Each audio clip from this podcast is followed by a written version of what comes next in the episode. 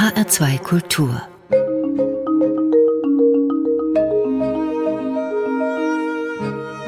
Doppelkopf HR2 Kultur Doppelkopf. Heute mit Jens Wawrczyk, einem der Vorleser und bekanntesten Stimmen der Nation. Ich bin Klaus Krückemeier. Wir sprechen über Alfred Hitchcock, die drei Fragezeichen, Filmklassiker und deren Musik.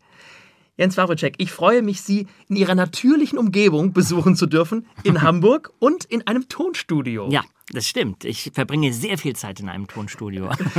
Sie sind Schauspieler, Sänger, Dialogbuchautor und Synchronregisseur. Aber viele kennen vor allem Ihre Stimme, die Sie als Sprecher in Film, Fernsehen, Werbung, Hörbuch und Hörspiel zur Verfügung stellen.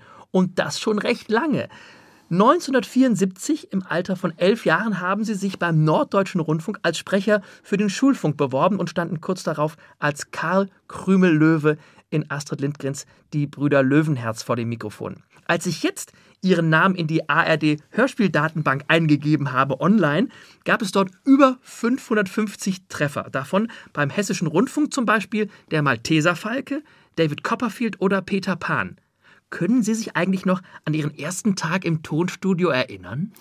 Äh, ja, das war in Hamburg. Das war der Aufsatzfunk, äh, für den ich äh, besetzt wurde, nachdem ich vorgesprochen hatte tatsächlich. Ich verstehe es heute gar nicht, weil ich sehr schüchtern war, mehr aus einem Impuls heraus, nachdem unser Deutschlehrer gesagt hat, heute Nachmittag findet beim Norddeutschen Rundfunk ein Vorsprechen statt. Das war ja damals ziemlich ungewöhnlich, da gab es ja noch keine Castings. Und ich bin da hingegangen nach der Schule, ohne dass meine Eltern davon wussten und habe ähm, einen Aufsatz in die Hand gedrückt bekommen.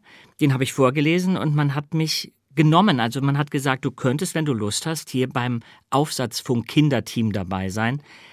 Und das war ich dann, jahrelang. Aber parallel zu diesem Aufsatzfunk, der Aufsatzfunk gehörte zur Abteilung Schulfunk, gab es ja dann noch das Programm für Kinder. Und in dem Programm für Kinder wurden die großen Hörspiele produziert. Und mein erstes großes Hörspiel war dann die Brüder Löwenherz beim Norddeutschen Rundfunk. Und daran erinnere ich mich sehr genau, weil es mich erstens komplett irritiert hat, dass wir an einem Feiertag aufgenommen haben, an, am Himmelfahrtstag. Und äh, weil ich das eine ganz großartige Rolle fand. Ich wollte ja schon als Kind Schauspieler werden. Insofern war das für mich, äh, das war für mich paradiesisch, dass ich plötzlich da so näher rücken durfte in die berufliche Welt, die ich ja später dann auch weiterführen wollte. Aber interessant, dass der Deutschlehrer diesen Aufruf gemacht hat, sie dann hingegangen sind und selber gesagt haben, ich bin ja eigentlich eher schüchtern, mhm. die Eltern wissen gar nichts davon. Mhm. Wie haben denn die Eltern reagiert, als sie dann sagten, ich bin jetzt übrigens beim NDR dabei? die haben völlig cool reagiert und haben sich gefreut für mich. Die haben immer gesagt, Jens, wenn du äh, das alles neben der Schule hinkriegst, dann mach das. Meine Eltern waren in der Beziehung extrem tolerant. Man muss immer Glück haben. Ja. Sie haben es eben schon erwähnt, Sie waren auch schon früh generell an Schauspiel und Co. interessiert und mit 13 standen Sie dann erstmals an den Hamburger Kammerspielen auf der Profibühne. Mhm. Wann kam denn genau die Idee, Schauspieler zu werden oder warum kam die? Da müsste ich mich ja jetzt auf die Analysen, äh, auf die psychoanalytische Couch äh, legen, um, um das zu beantworten. Das weiß ich nicht. Ich hatte immer den Drang, mich auszudrücken. Ich habe als Kind unglaublich viel gemalt, aber ich habe eben auch früh angefangen, mit Nachbarkindern Theaterstücke aufzuführen. Also erstmal so improvisiert und später habe ich auch äh, Sachen geschrieben, nachdem ich zum Beispiel Sissy im Fernsehen gesehen hatte, also den Romy Schneider-Film, zu Weihnachten wahrscheinlich, habe ich eine eigene Theaterfassung geschrieben und dann äh, wollte ich Karl-Heinz Böhms Rolle übernehmen, also Franz, und suchte dann in meinem Umfeld nach einer passenden Sissy und tatsächlich fiel die Wahl auf eine Pastorentochter. Und äh, wir fingen auch an zu proben. Ich weiß gar nicht, wie weit es dann gekommen ist, aber ich habe wir haben ein Jahr auf dem Dorf gewohnt und hatten tatsächlich ein Haus und in dem Keller hatte ich dann meine Art Theaterraum und da gab es regelmäßig Vorstellungen. Ich wollte immer singen oder spielen, also Schauspielen nachdem ich mir überlegt hatte, dass man als Sänger größere Probleme haben könnte auf der Bühne, weil einem die Stimme ja wegbleiben kann. Und wenn man als Sänger keine Stimme hat, ist es dramatischer, als wenn man als Schauspieler keine Stimme hat. Äh, da habe ich gedacht, okay, dann werd doch erstmal Schauspieler und singen kannst du immer noch. wenn ich richtig informiert bin, gibt es gerade doch eine eine Neuverfilmung von Sissy? Und wie wär's, wenn es eine große Hörspielversion mal von Sissy, also ich glaube, das würde sich gut verkaufen. Das glaube ich auch. Ich glaube, es ist nicht so ganz mein äh, Interesse mehr. Ich mag den Film mit Romy Schneider natürlich, wie jeder, aber ähm, irgendwie ist das Thema für mich abgehakt. Durch diese Begeisterung ging es auch dann nach dem Abitur auf diverse Schauspielschulen. Wie ging es da auf einmal weiter? Weil auch da wird man ja nicht sofort genommen oder die musste man ja auch erstmal finden. Das war äh, relativ kompliziert. Ich habe in Hamburg ähm, einen Teil meiner Ausbildung gehabt, dann in Wien, aber in Wien eigentlich eher von einem Schauspieler des Max-Reinhardt-Seminars als tatsächlich am Max-Reinhardt-Seminar. Und dann bin ich, weil ich mit allem nicht so ganz glücklich war und mich irgendwie nicht ganz glücklich gefühlt habe, für vier Jahre nach New York gegangen. Das war für mich vor allen Dingen ein ganz großes Erlebnis, weil ich nicht nur auf der Schauspielschule klarkommen musste, in einer doch damals noch ziemlich anderen Kultur. Das war 1985, 84, 86, ich weiß es gar nicht mehr so genau, aber irgendwie Mitte der 80er Jahre. Ich kam aus Hamburg, man flog nicht mal ebenso nach New York. Ich war eigentlich nicht vorbereitet auf so eine Stadt und musste dann auch sehen, wie ich da klarkam. Ich bekam eine Halbwaisenrente, weil mein Vater gestorben war, mit der ich so über die Runden kam, habe aber nebenbei auch gearbeitet, weil es dann doch im Endeffekt nicht reichte. New York war sehr teuer, weil der Dollar so hoch stand. Aber vor allen Dingen habe ich so unglaublich viel gelernt, weil ich mit ganz vielen Menschen zusammenkam, die ich interessant fand und die, wie ich auch, sehen mussten, wie sie klarkommen in so einer Stadt, die ziemlich viel fordert, aber auch ziemlich viel gibt. Man musste sich so in diesen Rhythmus so einer Stadt hineinbegeben und der war definitiv ein anderer als den, den ich aus der Hansestadt kannte. Das kann ich mir gut vorstellen. Ich kenne es ja nur aus Filmen, dass New York in den 80er ja durchaus ja noch mit Drogen und, ja, und, und Rotlicht überflutet war. Ich wohnte im, im, in einem Rotlichtbezirk, weil ich mir einen anderen gar nicht leisten konnte. Aber wissen Sie, ich war so naiv, dass mich diese Naivität total geschützt hat. Ich kam nie in eine Situation, die gefährlich gewesen ist. Ich habe, glaube ich, ganz viele Sachen gar nicht wahrgenommen, weil ich so konzentriert war auf meine Schule und auf mein romantisches Bild, das ich von New York hatte. Denn mein Bild, das stammt eher aus Filmen wie Frühstück bei Tiffany. Und dieses New York fand man durchaus auch in den 80er Jahren da. Die ganze Partyszene und so hat mich nicht interessiert. Ich war mit ein paar Jazzleuten äh, befreundet. Ich war also häufiger mal in so Jazzclubs, aber die waren eher ich würde sagen, sophisticated, wie man sagt. Das war nicht so diese runtergekommene Drogenszene, die man sich vielleicht vorstellt. Im Gegenteil, das war irgendwie, das war nett. Und insofern denke ich auch manchmal heute, dass, dass die Zeit, in der ich in New York war, tatsächlich eher dieses schmuddelige und harte New York war. Aber ich habe es gar nicht so sehr gespürt. Ich habe immer, wenn ich mal wieder in Hamburg war, für Aufnahmen tatsächlich, habe ich gemerkt, wie entspannt das Leben hier sein kann. Man muss sich um bestimmte Sachen nicht kümmern. Es läuft. Damals lief alles noch sehr nach Vorschrift und New York war viel chaotischer im Vergleich. Das habe ich aber immer nur gemerkt, wenn ich mal kurz hier war. Und das in einer Zeit, wo ja an Internet, E-Mail, mhm. Videotelefonie nicht zu denken war. Das ja. heißt, auch die Verbindung dann nach Hause zur Mutter und Co. war mhm. da ganz schwierig, oder? Ja, absolut. Äh, wir haben einmal ich glaube, alle zwei Wochen telefoniert. Und das war sehr teuer, weil ich musste zu einer, ich hatte kein Telefon, ich musste zu einer Telefonzelle gehen und andauernd die 25 Cent äh, Stücke durchrauschen äh, lassen.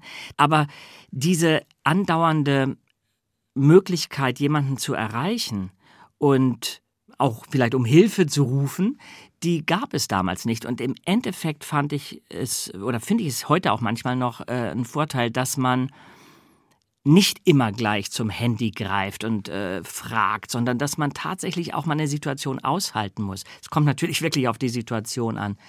Aber damals war es so, dass ich bestimmte Schwierigkeiten einfach lösen musste vor Ort und ohne die Hilfe meiner Mutter in Hamburg. Wie hätte sie mir auch helfen sollen? Sie war tausende von Kilometern entfernt und hatte keine Ahnung. Sie war auch selber noch nie in New York. Sie hat mich dann später mal besucht. Aber äh, insofern, ja, ich war auf mich selbst angewiesen und das war toll. Das ist ein großes Geschenk. Sie sprachen schon früh in Deutschland in beliebten Jugendhörspielserien mit, zum Beispiel Fünf Freunde oder TKKG. Aber eine Rolle begleitet sie kontinuierlich seit 1979. Die Rolle des jugendlichen Peter Shaw, zweiter Detektiv in der Europa-Hörspielserie Die drei Fragezeichen. Über 200 Folgen. Sie gehen nun langsam, aber sicher auf die 60 zu. Ja. Ist es da Fluch oder Segen, ein Dauerjugendlicher zu sein? Mm, Das ist sowohl als auch, aber eigentlich ist es kein Fluch. Ich habe zwischendurch mal gedacht, äh, na ja, also jetzt wird man 30, dann wird man 40, vielleicht muss man irgendwie aufhören damit, aber die drei Fragezeichen sind halt ein Kultprodukt geworden und das wird nicht mit normalen Maßstäben gemessen. Ich glaube, es geht bei den drei Fragezeichen nicht darum, wie alt wir sind oder ob wir, ob wir in so eine Art Realismus äh, übermitteln. Es geht eigentlich nicht darum, ob die drei 18, 16, 14 oder 50 oder 60 sind. Es geht eher um eine Dynamik, die wir miteinander haben. Und auch, ich denke mal, für die Hörer geht es darum, dass man sich zu Hause fühlt, wenn man so ein Produkt hört. Wenn ich eine alte Folge von Lassie im Fernsehen sehe, dann habe ich vielleicht so eine Art von Ahnung, wie sich ein Drei-Fragezeichen Hörer fühlen muss. Denn Lassie war für mich vielleicht eines der ersten Fernseherlebnisse. Und wenn Lassie kam mit diesem na da da da da da da dieser Musik am Anfang, dann hatte ich als Kind das Gefühl, ah, jetzt ist die Welt in Ordnung. Und das ist auch diese Insel, auf die ich mich jetzt stellen kann. Ich glaube, wir sind für viele auch diese akustische Insel. Das ist eine Zeitkapsel. Wir sind da, wir sind verlässlich. Da ist immer noch Oliver Rohrbeck, Andreas Fröhlich, Jens Wawrczyk und es ist immer noch Heike Dine Körting, die das alles betreut und inszeniert. Und das ist äh, in so stürmischen Zeiten und so schnelllebigen Zeiten, in denen wir leben, vielleicht genau das, was man braucht. Und darum glaube ich, ähm, man darf da nicht zu analytisch schauen, wie alt sind die in Wirklichkeit. Es geht nicht darum. Es geht um, um eine andere Energie, die sich transportiert und die uns immer noch abgekauft wird. Wir sind ja, wenn wir diese drei Fragezeichen aufnehmen, auf eine Art alterslos. Weil wir kennen uns nun seit wir 14, 13, 15 sind. Und für mich ist Oliver Rohrbeck genauso alt wie 1978. Vielleicht, weil wir uns regelmäßig sehen. Das ist mir nicht aufgefallen. Ich meine, er hat zum Beispiel im Vergleich zu 1978 ja jetzt keine Haare. Er war damals Punk teilweise. Und mir ist das überhaupt nicht aufgefallen, dass die plötzlich weg waren. Das ist äh, interessant, weil man, glaube ich, anders kommuniziert. Gar nicht so sehr über die Optik, sondern eher über das Ohr, wenn man zusammen Hörspiel macht. Spannend. Aber genau da will ich auch reingrätschen, weil obwohl die drei Fragezeichen ja eine Kinder-Jugendserie ist, werden die meisten Folgen mittlerweile ja von Leuten zwischen 35 und 50 gehört und das auch meist dann zum Einschlafen. Also ihr Kollege, erster Detektiv Oliver Rohrbeck, erzählte mir auf der Frankfurter Buchmesse, Sie seien das Schlafmittel einer ganzen Generation. Woran liegt Ihrer Meinung nach dieser treue Fankult und Ihre Rolle als modernes Sandmännchen? man weiß im Endeffekt, wen man zu sich ins Bett holt abends und äh, bei wem man entspannen kann, bei wem man geschützt einschlafen kann. Wir sind wie alte Verwandte. Ich sage ganz oft, wenn mir Hörer erzählen, ja, ich höre sie jeden Abend zum Einschlafen, dann sage ich häufiger, wie schade, ich habe nichts davon. Ich bin schon mit tollen Leuten wahrscheinlich eingeschlafen, ohne es zu ahnen. Ich denke mal, das ist dieses, äh, wir sind eine Art Teddybär. Ein, wir sind eine Art Hörspiel-Teddybär. Und das ist doch sehr schmeichelhaft. Und neben dem Teddybär werden ja traditionell zum Einschlafen auch oft Märchen vorgelesen. Zum Beispiel Aschenputtel. In der Disney-Comic-Film-Variante aus dem Jahr 1950 heißt das Cinderella. Und aus diesem Soundtrack dieses Films stammt ein Lied der guten Fee, Bibbidi Bobbidi Boo. Und das hören wir jetzt in der Version von Jens Wawrczyk.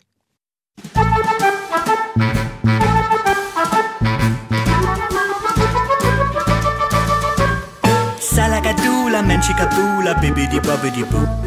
Put them together and what have you got? Bibbidi bobbidi boo. Salagadoola, manchikaboola, bibbidi bobbidi boo. It'll do magic, believe it or not. Bibbidi bobbidi boo. Now salagadoola means manchikaboola roo. But the thingamabob that does the job is bibbidi bobbidi boo. Salagadoola, manchikaboola, bibbidi bobbidi boo. Put them together and what have you got? Bibbidi bobbidi, bibbidi bobbidi, bibbidi bobbidi boo. If your mind is in a hither and your heart is in a haze. I'll haze your dither and dither your haze with the magic phrase. If you're chased around by trouble and you're followed by your jinx, I'll jinx your trouble and trouble your jinx in less than 40 winks.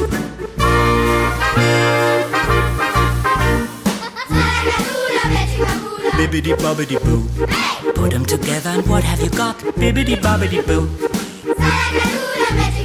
Bibbidi bobbidi boo. It'll do magic, believe it or not. Bibbidi bobbidi boo. Now salagadoola means menchikaboola roo. But the thingamabob that does the job is bibbidi bobbidi boo. Salagadoola menchikaboola bibbidi bobbidi boo. Put 'em together and what have you got? Bibbidi bobbidi boo.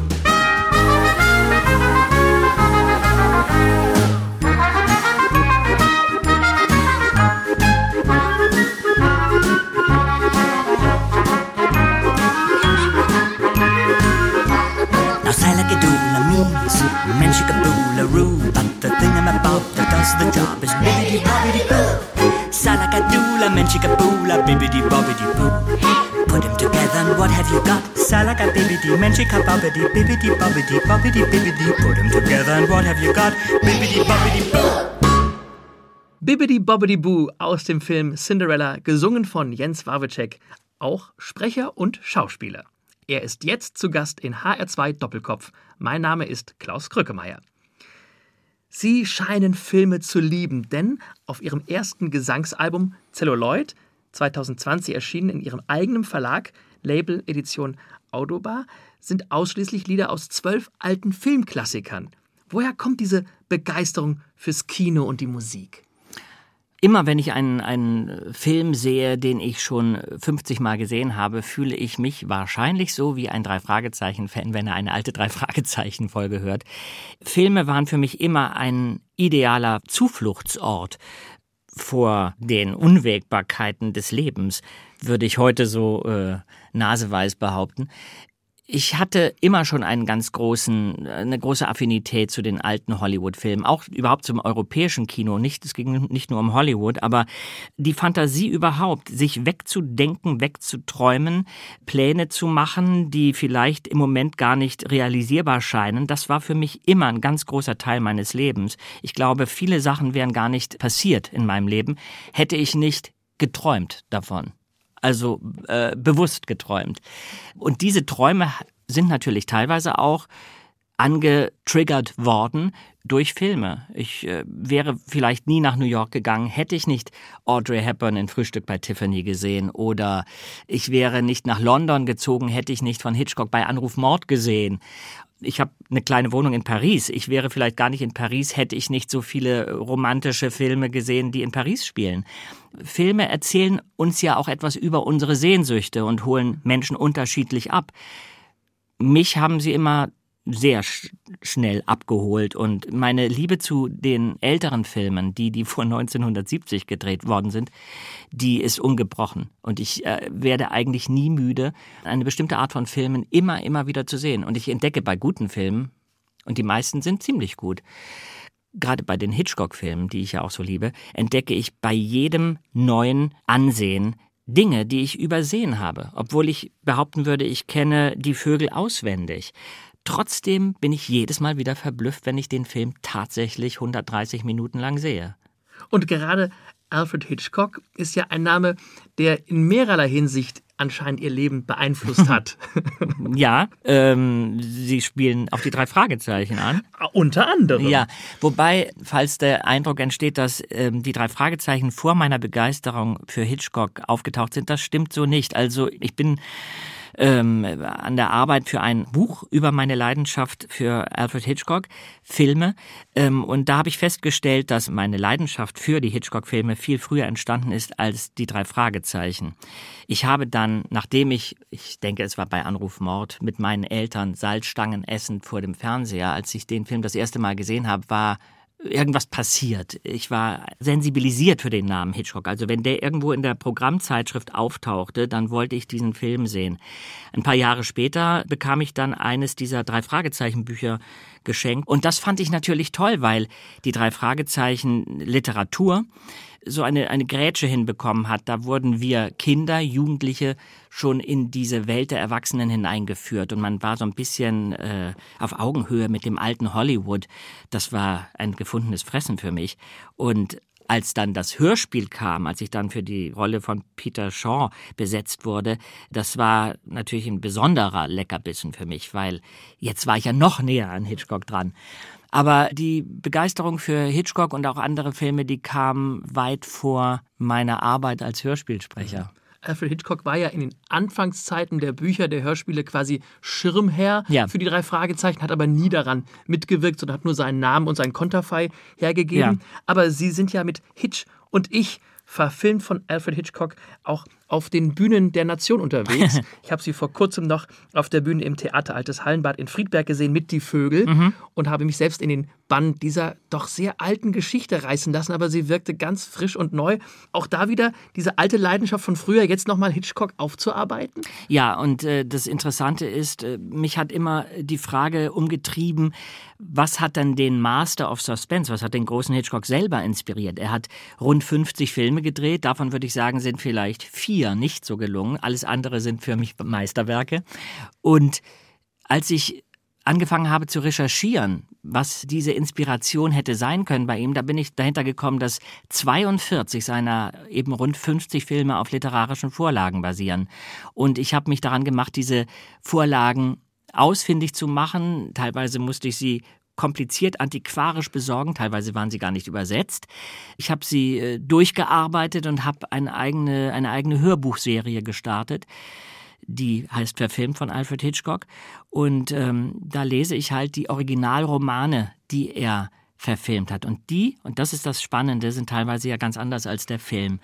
Und dann äh, zu vergleichen, was hat Hitchcock aus dieser Vorlage gemacht oder was hat ihn vielleicht überhaupt ursprünglich daran fasziniert, dass er gesagt hat, das ist ein Roman, den möchte ich gerne bearbeiten oder bearbeiten lassen und auf die Leinwand bringen.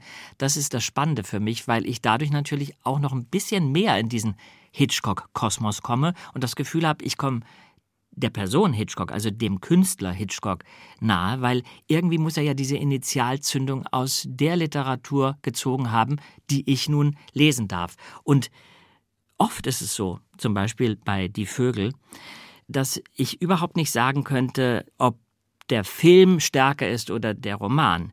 Die Zuschauer spiegeln mir oft, dass sie sagen, wir vergessen die Filmbilder nach fünf Minuten. Es entsteht ein eigener Film, wenn wir ihre Lesung hören. Das ist ja, muss man sagen, gar keine klassische Lesung. Ich sitze da nicht am Tisch mit Schreibtischlampe, sondern eigentlich spiele ich den Roman oder die Erzählung immer mit einem Musiker, mit einer passenden Musik zum jeweiligen Stoff. Und dadurch versuche ich ein Gesamt, ein sinnliches Erlebnis zu bieten an dem Abend. Und das ist äh, für mich auf jeden Fall sehr spannend. Und ich hoffe eben auch fürs Publikum. Und das kommt gut an. Ich freue mich, wenn da der Funken überspringt, weil man natürlich auch sagen könnte, was wollen Sie mit den alten Kamellen? Ich meine, dieses Selbstbewusstsein muss man haben. Wenn ich nicht selber so sehr dafür brennen würde, würde ich mich nicht auf die Bühne stellen. Ich würde mich nicht mit einem eigenen Produkt auf die Bühne stellen, wenn ich nicht hundertprozentig dahinter stünde. Nur um irgendetwas zu machen oder mich zu ähm, produzieren, das ist nicht mein Naturell. Und ich habe halt dieses unglaubliche Privileg, dass ich meine Begeisterung umwandeln kann in sowas Haptisches, in so einen Bühnenauftritt und dass es tatsächlich auch angenommen wird. Das ist ein großes Geschenk. Also bei mir, als ich im Publikum saß, hat das wunderbar funktioniert. Ja, ich war schön. total drin und das Schöne ist ja auch, dass sie wirklich mal Einblicke in Original-Filmausschnitte geben. Dann hat Mhm. man wieder den Film vor Augen und dann man doch wieder auf die Geschichte sich komplett einlässt und mit der Musik und dem Gesprochenen ein eigenes neues Kunstwerk entsteht, Mhm. was einen wirklich da äh, die Zeit wie im Fluge vergehen Wie schön, ja. lässt. Ich habe ein bisschen recherchiert. Es heißt ja häufig, um drei, vier, fünf Ecken rum ist man ja mit sehr vielen verbunden. Kennen Sie die Verbindung von Cinderella zu Alfred Hitchcock? Nein. In der deutschen Synchronisation von Cinderella wird die gute Fee gesungen und gesprochen von Anneliese Würz, die ja auch in der deutschen Synchronisation von Hitchcocks Die Vögel mitwirkte. Ach, interessant. Konnte ich auch mal kurz ja, glänzen. wir können auch glänzen, ja. Und eine direkte Verbindung zu Alfred Hitchcock hatte natürlich auch Doris Day, die in seinem Film Der Mann, der zu viel wusste 1956 das eigens dafür komponierte Lied Que Sarah Sarah sang und später dafür auch den Oscar als bester Song gewann. 1963 spielte sie zusammen mit James Garner in der US-amerikanischen Filmkomödie Eine zu viel im Bett im Original Move Over Darling, in dem sie auch den Titelsong sang. Doris Day wurde ja oft unterstellt, dass sie äh, so eine biedere, saubere, jungfräuliche Frau auf der Leinwand wäre. Ich glaube, das ist ähm, bei genauerer Betrachtung überhaupt nicht so. Ich hatte eine, eine Doris Day Retrospektive in Hamburg organisiert und da haben wir wirklich äh, 30 ihrer Filme gesehen und tatsächlich ist sie eine der wenigen Schauspielerinnen, die in ihrer Zeit berufstätige Frauen gespielt hat. Das hat niemanden gestört, dass äh, Marilyn Monroe nie eine berufstätige Frau gespielt hat oder Elizabeth Taylor auch nie. Bei Doris Day hat man äh, aber immer irgendwie diese Schublade aufgemacht und sie als, als Bieder abge stempelt. Und ich glaube, ein bisschen dazu beigetragen haben auch diese grauenhaften deutschen Verleihtitel, die mit dem Original gar nichts zu tun hatten. Move Over Darling, äh, Rückrüber Liebling, könnte man es übersetzen, wird übersetzt mit eine zu viel im Bett. Warum? Und Move Over Darling ist ein Song, der damals fast verboten worden wäre, weil er als zu obszön galt. Die Engländer habt, hätten ihn fast aus dem Radio verbannt, weil also da unsere liebe Doris, die ja so harmlos ist, zu weit geht. Da werde ich nochmal besonders jetzt, mit diesen Informationen werde ich mal besonders hinhören. ja. Wir hören ihn jetzt, gesungen von Jens Wawitschek.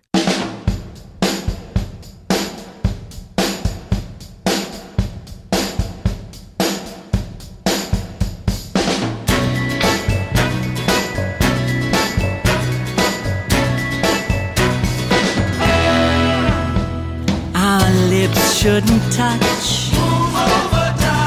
I like it too much. That gleam in your eyes is no big surprise anymore. Cause you fooled me before. I'm all in a spin. About to give in.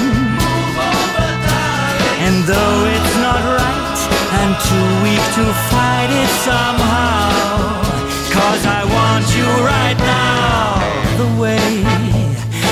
Sigh has me waving my conscience bye bye. You can call me a fickle thing,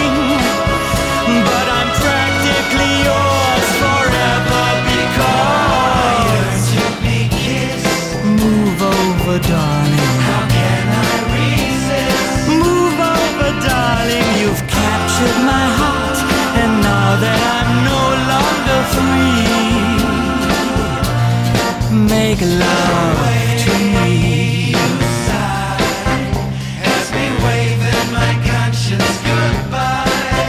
You can call me a thing, but I'm practically yours forever because I yearn to be kissed. How can I resist? You give me your love, I'm longing for you.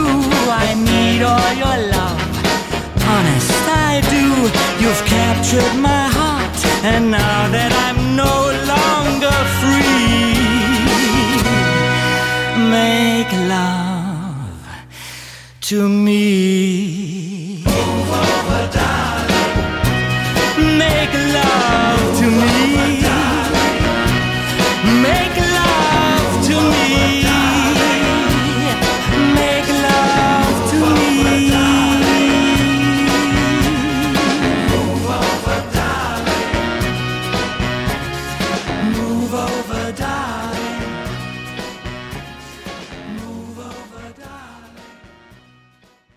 Jens Wawitschek mit seiner Version des Liedes Move Over Darling übersetzt Rutsch mal rüber, Liebling.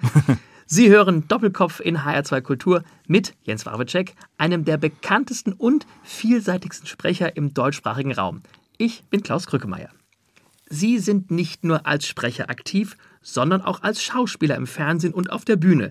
2019 habe ich Sie im preisgekrönten HR-Tatort Moreau und das Murmeltier mit Ulrich Tuko gesehen. 2017 in der Hauptrolle in der rasanten Komödie Funny Money von Ray Cooney im Schlosspark Theater Berlin. Das haben Sie gesehen? Ja. Dann haben Sie mich nackt gesehen. Ich, das wollte ich jetzt nicht, ähm, da war immer ein Koffer davor. Ach so, okay. Dann saßen Sie schlecht. Ich habe die billigen Karten gehabt. Verstehe. Und 1995 wurden sie für ihre Darstellung des Edgar in William Shakespeares König Lear bei den Bad Hersfelder Festspielen mit dem Hersfeldpreis ausgezeichnet. Also Krimi, Komödie und Klassiker. Da scheint ja nicht nur ihre Stimme wandlungsfähig zu sein. Was lieben Sie am Schauspielern? Was, was lieben Sie an der Bühne? Ah, das ist eine Herausforderung. Das ist jedes Mal eine, eine, ein Sprung ins kalte Wasser und ich bin äh, da sehr äh, voller Respekt vor der Bühne. Ich möchte immer wieder Theater spielen. Ich bin ja nicht in einem festen Ensemble. Das wäre auch schade, weil dann könnte ich die ganzen anderen Sachen, die ich mache, ja gar nicht so durchziehen. Aber ich achte darauf, wenn möglich, den Bezug zum Theaterspielen nicht zu verlieren. Und wenn ein schönes Angebot kommt und die Sachen, die Sie jetzt aufgezählt haben, waren ja alles äh, schöne Produktionen, dann äh, bin ich gerne dabei, weil die Arbeit am Theater ist natürlich nochmal komplett anders. Da kann es auch ganz schrecklich sein, wenn das Team nicht stimmt oder die Inszenierung nicht stimmt oder was auch immer. Aber theoretisch ist es ja so, dass man wirklich für ein paar Wochen sehr eng zusammenarbeitet und sich auch einlassen muss. Bei den Hörbuchproduktionen oder Hörspielproduktionen ist man sowieso nur viel kürzer zusammen und es ist teilweise auch bei Hörbuch eine relativ einsame Tätigkeit. Im Theater muss man sich dann darüber hinaus auch noch ganz körperlich einbringen. Das versuche ich ja bei meinen Live-Lesungen auch. Und das ist nochmal eine andere Herausforderung. Wobei ich sagen muss, dass die Arbeit vor dem Mikrofon andererseits wieder, finde ich, eine gewisse Feinheit verlangt, die man auf der Bühne nicht immer so nehmen kann. Die, für die Bühne sind bestimmte Mittel zu dezent. Vor dem Mikrofon, finde ich, kann man gar nicht dezent genug sein, weil das Mikrofon ist wie das menschliche Ohr. Und wenn man etwas nicht meint vor dem Mikrofon, dann entlarvt es sich. Ich finde, wenn man gut hinhört, entlarvt es sich, ob jemand meint, was er sagt oder nicht. Das ist eigentlich die hohe Kunst, ehrlich zu sein. Hm. Auf der Bühne auch, aber trotzdem braucht man auf der Bühne andere Mittel teilweise und ist mehr angewiesen auf eine gute Regie. Aber ich finde das großartig, auch weil ich eigentlich ein schüchterner Mensch bin und mich immer wieder auch so einer Angst stelle. Es ist äh, interessant, weil wenn ich mit jüngeren Kollegen spreche, für die bin ich ein älterer Herr inzwischen, und die denken, ja, aber der Jens hat doch schon so viel gemacht. Und dann gucke ich manchmal selber auf sozusagen meine Vita und denke, ja, das stimmt, du hast ja relativ viel gemacht. Das habe ich als Bewusstsein überhaupt nicht. Ich habe nicht das Gefühl, dass ich irgendwie eine, ein Werk äh, hinter mir habe oder so schon so viel erreicht hätte. Äh, ich habe eigentlich auf eine Art immer das Gefühl, ich bin gerade am Anfang. Und ich muss es auch immer wieder schaffen.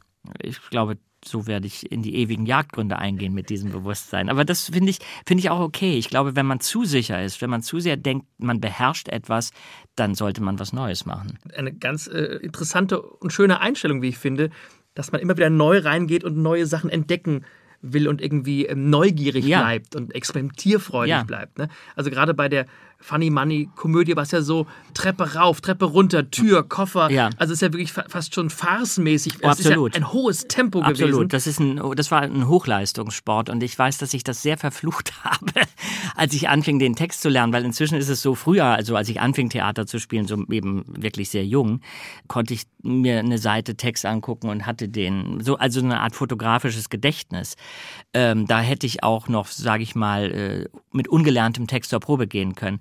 Bei Funny Money, dieser Komödie, wo man eigentlich nur so Sätze hat, die, die gehen wie, kannst du mir mal die Tasse rüberreichen? Ach, lass, nee, lass stehen, alles gut. Also so Halbsätze, die keinen Sinn ergeben. Das ist sehr, sehr schwer zu lernen. Das kann man nur wie eine Partitur lernen, weil man es nicht über den Inhalt in den Kopf bekommt. Oder man bekommt es natürlich über die Aktion, die man dann im Endeffekt macht auf der Bühne, in den Kopf, weil sich die Muskeln was merken. Aber ähm, das war insofern wirklich eine unglaublich anstrengende Performance da jeden Abend. Ja, weil da musste man in dem, in dem Tempo bleiben, in dem das Stück anfängt. Und das musste man durchziehen bis zum Schluss. Also da wusste ich immer, was ich gemacht habe. Und mein, mein Kostüm war regelmäßig wirklich durchgeschwitzt. Das glaube ich Ihnen aufs Wort. Das war ja beim Moreau Murmeltier-Tatort anders. Da mussten Sie immer den gleichen Satz sagen. Ja, das, Das stimmt. war einfacher, Ja, das war oder? einfacher. Ja, aber das war äh, insofern gar nicht so einfach, weil wir ja das an einem realen Ort gedreht haben und äh, Ulrich Tukur musste während ich auf ihn einredete, mit einer Kreissäge eine Tür einsägen und die musste dann ja zusammenfallen.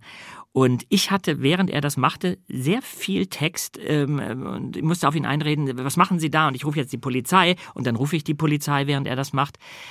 Und ähm, der Regieassistent kam zu mir und sagte, übrigens Jens, wir haben nur eine Tür. Also das bedeutet, du wartest stundenlang auf diese Szene. Die wurde abends gedreht, man war schon so ein bisschen müde. Und ich dachte, wenn ich mich jetzt verspreche, dann haben wir ein Problem. Und außerdem musste ich abends noch, das war während der Proben zu Funny Money, ich musste abends zurückfliegen nach Berlin. Es war alles in einem wirklich sehr engen Zeitkorsett und äh, es hat geklappt, aber ich äh, habe abends in diesem Flieger gesessen und habe gesagt, ich bin so froh wieder auf der Theaterbühne zu proben, weil da kann man dann mal einen Kaffee trinken und irgendwie sich versprechen, ja, wir machen es nochmal. Äh, ich fand den Dreh, dadurch, dass ich eigentlich sehr wenig drehe, äh, viel anstrengender als die Theaterarbeit. Da war der Anzug schon durchgeschwitzt, bevor Sie in die Bühne kamen. Absolut, ja. Vor ein paar Jahren hatte ich die große Chance, noch die in Wiesbaden geborene Schauspielerin Karin Dohr zu fragen, auf welchen Film sie besonders stolz in ihrer langen Karriere ist. Und wie aus der Pistole geschossen antwortete sie den Film mit Alfred Hitchcock Topaz. Jens Warwitschek, wenn Sie die Chance gehabt hätten, in einem Hitchcock-Film mitzuspielen, welcher hätte es sein sollen und welche Rolle hätten Sie gerne gespielt? Oh, das ist ja sehr schwer. Ich habe ja eine Rolle gespielt im Hörspiel. Eine Patricia Highsmith-Vertonung sozusagen, die äh, den Roman hat Hitchcock ja auch verfilmt. Und ich finde, das wäre eine Rolle, die zu mir passt oder gepasst hätte.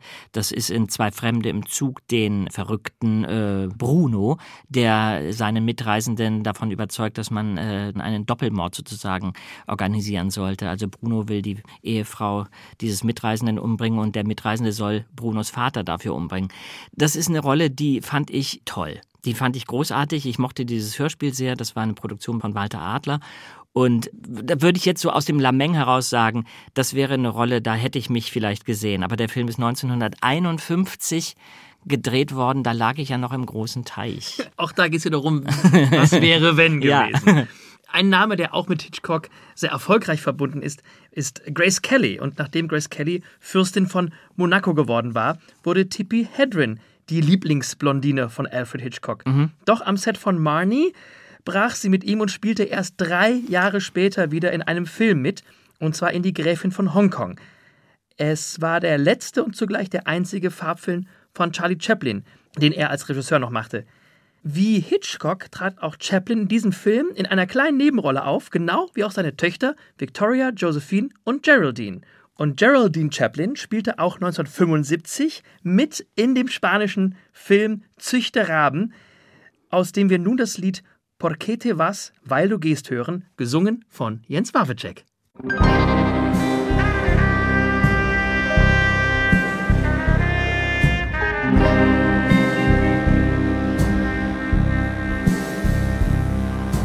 Hoy en mi ventana brilla el sol y el corazón se pone triste contemplando la ciudad. ¿Por qué te vas? Como cada noche desperté pensando en ti y en mi reloj todas las horas vi pasar. ¿Por qué te vas? Todas las promesas, mi amor, serían contigo. Me olvidarás, me olvidarás. Junto a la estación yo lloraré igual que un niño.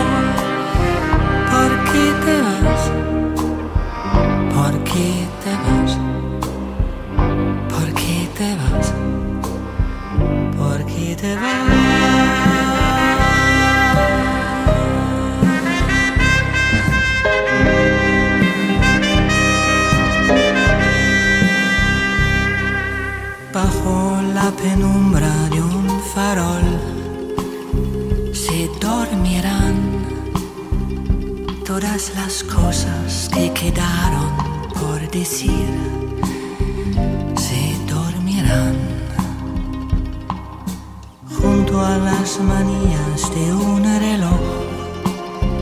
Esperarán todas las horas que quedaron por vivir.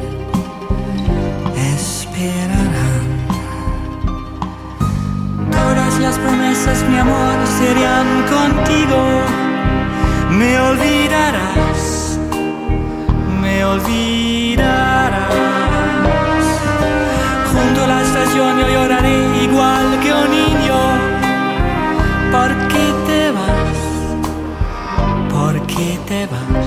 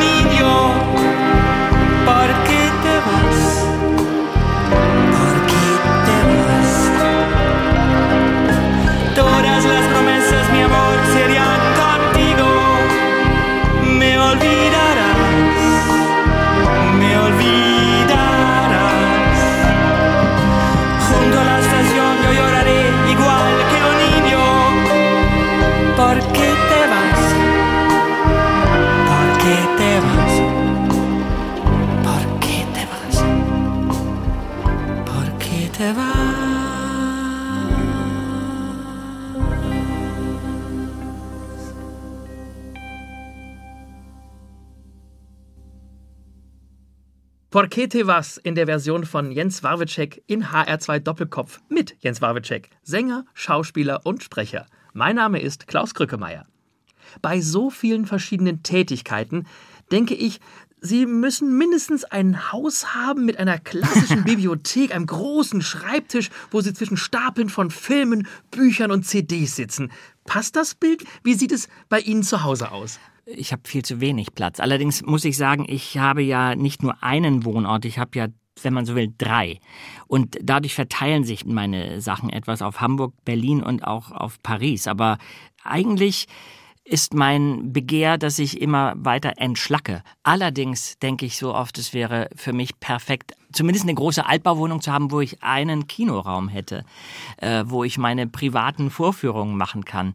Und ich glaube, ein Thema in meinem Leben ist unter anderem, dass ich noch nicht so den richtigen das richtige Nest gefunden habe, dass ich immer noch denke, ah, ich könnte, aber vielleicht müsste ich ganz, was weiß ich, dahin ziehen oder dahin. Ich bin da noch so ein bisschen auf der Suche. Liegen bei Ihnen denn CDs, Schallplatten, Kassetten noch rum oder Ja, absolut. hören, hören Sie selber gerne etwas? Ähm, ich ähm, höre viel Jazz. Ich höre eigentlich überhaupt nichts Modernes. Ich bin wirklich überhaupt nicht im Bilde. Das ist ganz äh, furchtbar. Ähm, ich habe ältere Freunde, die viel älter sind als ich. Die sind viel mehr up to date. Ich bin nicht informiert.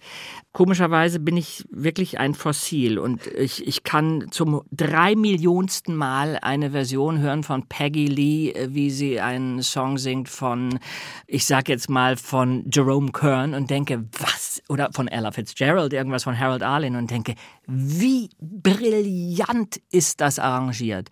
Wie wird die Stimme da eingebettet? Man hört jedes Instrument raus, ohne irgendetwas vorzuhören. Es ist einfach von so großer Delikatesse, dass ich mich daran nicht satt hören kann. Und ich bin echt empfindlich, was Lautstärke angeht. Das mag ich gar nicht. Ich gehe auch nicht wirklich auf Konzerte, weil das halte ich nicht aus. Also ein rein vom Dezibel. Ähm, Mhm. Und ähm, was Bücher angeht, ich habe ja viele Bücher und ähm, vor allen Dingen so Merkwürdigkeiten, die ich dann in irgendwelchen Antiquariaten gefunden habe. Und ich bin ein großer Sammler von äh, Filmplakaten. Ich habe eine große Filmplakatsammlung und da ich ja aber gar keine großen Wohnungen habe, äh, stehen die teilweise im Keller, ähm, weil ich sie habe einrahmen lassen müssen, weil das alte Originalplakate sind, die sonst irgendwie also kaputt gehen.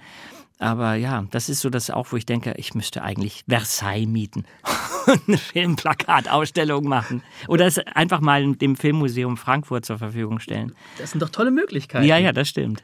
Sie haben schon so viel eingesprochen, sind ein Leseprofi. Trotzdem gibt es ja ab und zu doch mal Pannen, Patzer, Versprecher.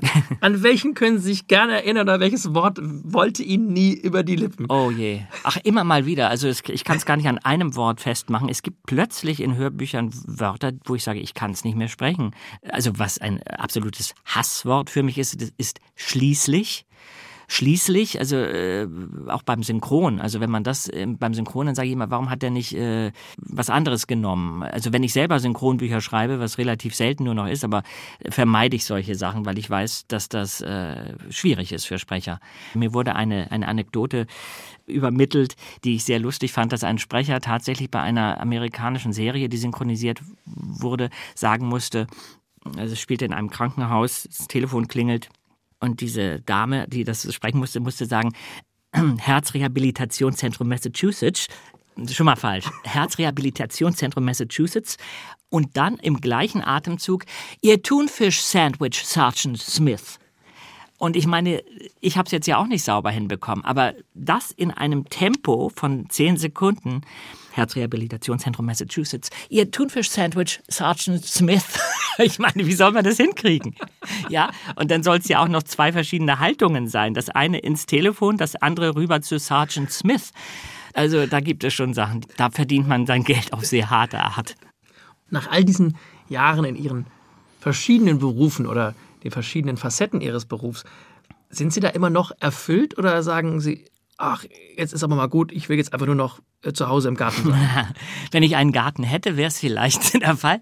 Garten ist was Tolles. Nee, aber ähm, ich, äh, ich versuche mich ja, das klingt jetzt so ein bisschen zu groß für das, was es wirklich ist, aber ich versuche mich ja schon ein bisschen neu zu erfinden immer mal wieder und nicht auszuruhen auf irgendetwas, was ich kann. Also zum Beispiel mein Gesangsalbum, das war ein ganz großer Wunsch, den ich, den ich mir erfüllt habe und äh, wo ich auch hoffe, dass ich in die Richtung mehr mache und weitermache. Und das ist auf eine Art auch ein Bereich, den habe ich zwar immer schon so ein bisschen, da habe ich reingeschnuppert, aber den habe ich in keinster Weise für mich erobert.